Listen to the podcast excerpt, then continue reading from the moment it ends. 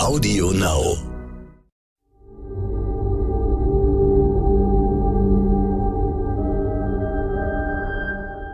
Es ist Freitag, der 14. Oktober. Hallo und herzlich willkommen zum Stern-Podcast Ukraine die Lage mit dem Militärexperten und Politikprofessor Carlo Masala von der Bundeswehr-Universität München. Ich bin Stefan Schmitz vom Stern.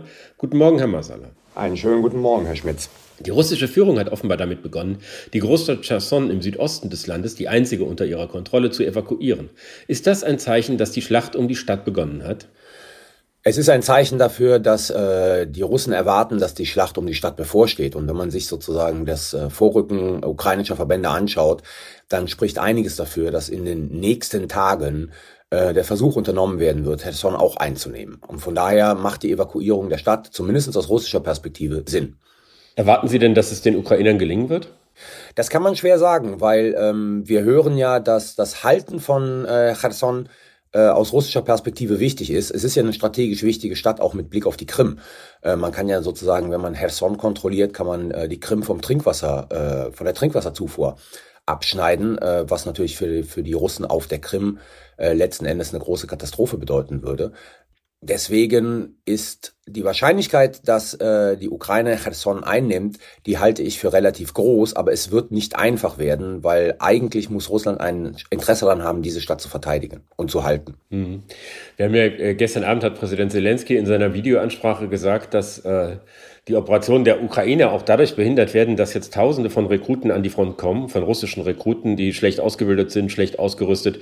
Zelensky hat sie als Kanonenfutter bezeichnet. Welchen Unterschied, welchen militärischen Nutzen bringt der Einsatz solcher Soldaten? Der militärische Nutzen ist eigentlich äh, relativ gering, weil, wie Zelensky es richtig sagt, das, die sind schlecht ausgebildet, die haben äh, kaum Material, aber es ist Masse.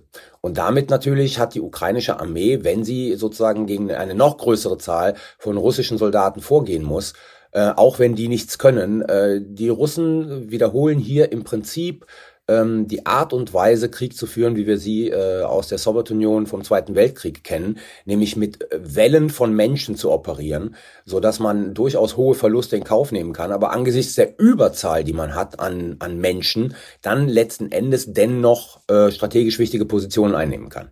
Was ja der blanke Zynismus ist, also mit Elend auf allen Seiten, das ist ja furchtbar. Das ist der absolute Zynismus. Deswegen ist der Begriff Kanonenfutter so zynisch. Er klingt aber auch völlig richtig. Hm. Es scheint ja so zu sein, dass äh, die russischen Truppen aus, auch außerhalb von Cherson in Luhansk und anderswo äh, schwer befestigte Verteidigungsstellungen anlegen. Ist das ein Indiz dafür, dass sie eigentlich es aufgegeben haben, äh, in die Offensive zu gehen, sondern versuchen, das zu verteidigen, was sie haben? Nein, das glaube ich ist kein Indiz dafür, dass sie aufgegeben haben, in die Offensive zu gehen, sondern das ist die Voraussetzung dafür, dass sie irgendwann mal wieder in die Offensive gehen können. Ähm, weil bislang ist es den Ukrainern ja sehr gut gelungen, die russischen Truppen in Bewegung zu halten. Jetzt ziehen sie sich auf befestigte Verteidigungsstellungen zurück, führen äh, Nachschub an die Front. Da können zwei Dinge daraus resultieren. Das eine ist, wir gehen zurück zu dieser Art äh, des Krieges, wie wir ihn, ich sag mal, zwischen Mai und August erlebt haben dieses Jahres, nämlich ein Stellungs- und Abnutzungskrieg. Und zum Zweiten ist natürlich die Offensive äh, besser möglich, wenn sie die aus einer gesicherten Verteidigungsstellung machen können, als wenn sie äh, ja letzten Endes ständig in Bewegung sind, weil sie von ukrainischen Truppen hin und her gejagt werden. Sie haben eben angesprochen, dass die Einnahme von Cherson den Ukrainern auch die Möglichkeit geben würde, die Wasserversorgung der Krim abzuschneiden. Nun hat der äh, ehemalige amerikanische General Ben Hodges, der sehr präsent in unseren Medien ist, gesagt, dass äh, dieser Kampf um Cherson sei eigentlich nur die Vorbereitung der Auseinandersetzung um die Krim, äh, die dann wirklich diesen Krieg entscheiden würde. Teilen Sie das?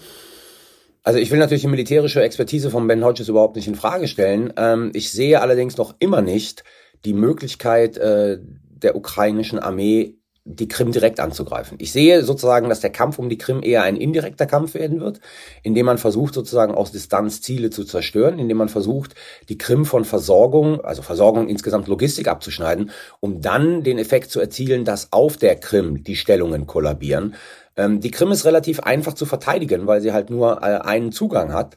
Deswegen ist es sehr schwierig für die Ukrainer, aktiv diese Krim einzunehmen. Und deswegen bin ich da eher skeptisch im Gegensatz zu Ben Hodges. Und wenn man das politisch bewertet, äh, glauben Sie denn, dass die Ukrainer diesen Krieg so lange fortführen werden, bis sie wirklich äh, jeden Meter ukrainischen Bodens erobert haben? Oder wird man vorher dann irgendwie eine Verständigungslösung erzielen müssen? Also müssen muss man erstmal überhaupt nichts und äh, das ukrainische Ansinnen ist es, jeden Zentimeter des ukrainischen Bodens wieder zurückzuerobern. Ähm, was wir jetzt nicht wissen können, ist inwieweit also wir haben Informationen, dass auch natürlich die ukrainischen Truppen relativ erschöpft sind. Und wir wissen nicht, wann ein Zeitpunkt eintritt, in dem auch die ukrainische Armee trotz dieser unglaublichen Bereitschaft zu kämpfen ähm, und Leid in Kauf zu nehmen, wann die so weit erschöpft und abgenutzt sein wird, dass letzten Endes sich auch bei Zelensky eine gewisse ähm, Positionsveränderung äh, durchsetzen wird, die darauf hinausläuft, sich mit den Russen, die keinerlei Vorbedingungen haben dürfen, an den Verhandlungstisch zu setzen. Also Zelensky hat ja bislang kategorisch ausgeschlossen, mit Putin und seinen Leuten überhaupt zu sprechen.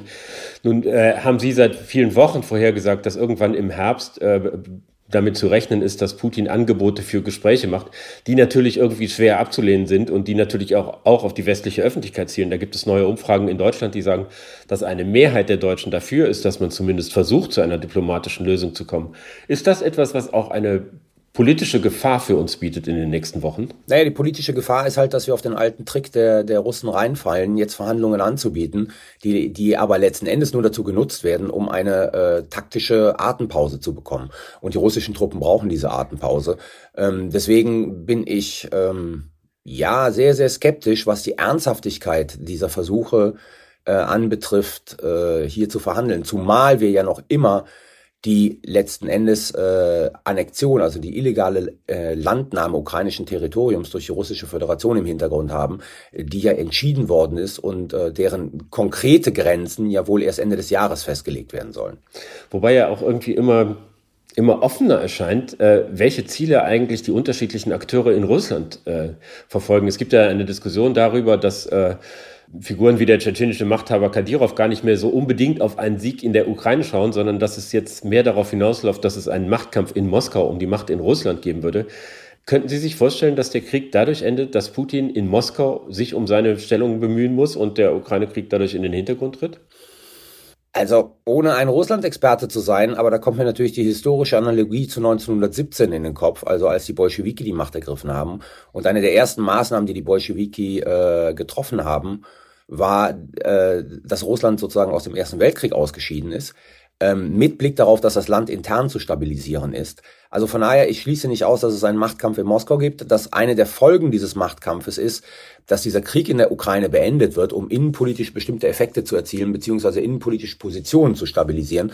Aber aus meiner Perspektive ist das alles so undurchsichtig, was in Moskau und rund um den Kreml passiert, dass man da nur spekulieren kann drüber. Und wenn man sich die Figuren anschaut, äh, erwischt man sich ja dabei, dass man fast Herrn Putin wünscht, dass er sich durchsetzt. Das ist in der Tat richtig. Also die, die Figuren, äh, über die wir reden, sind die extremen Nationalisten, sind wie Kadyrov Menschen, die sich in der Vergangenheit nicht gerade dadurch ausgezeichnet haben, dass sie äh, eine humanistische Grundposition äh, verfolgen.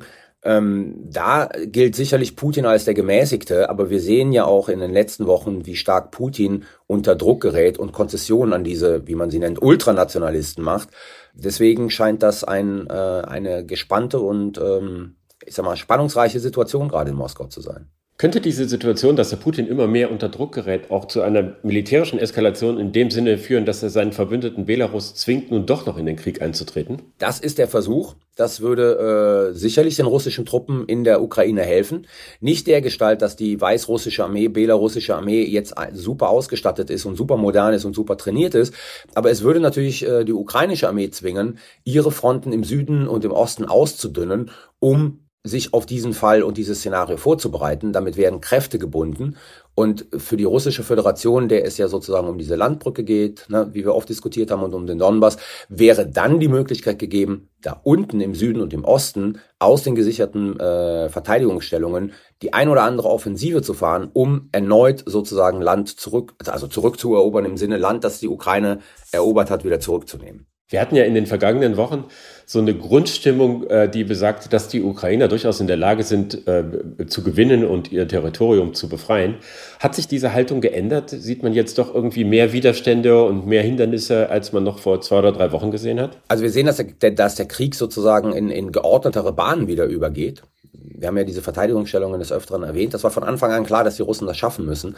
Äh, es sieht so aus, als ob sie es schaffen. Das heißt aber nicht, dass die Ukrainer an der einen oder anderen Stelle, also Cherson wird wirklich entscheidend sein, ähm, weiterhin Gewinne machen. Nur die Dynamik, die wir seit wann, Mitte August gesehen haben auf der ukrainischen Seite, die ist jetzt erstmal aus dem Kriegsgeschehen raus. Und hinzu kommt, dass jetzt ohnehin durch, die, äh, durch den beginnenden Winter wahrscheinlich äh, Operationsführung schwierig wird aufgrund äh, der Beschaffenheit des Bodens. Ja.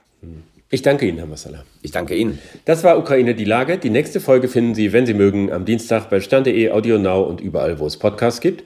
Wenn Sie noch mehr zu aktuellen Themen erfahren möchten, empfehle ich Ihnen den Stern-Podcast. Heute wichtig. Ganz herzlichen Dank und hoffentlich bis Dienstag.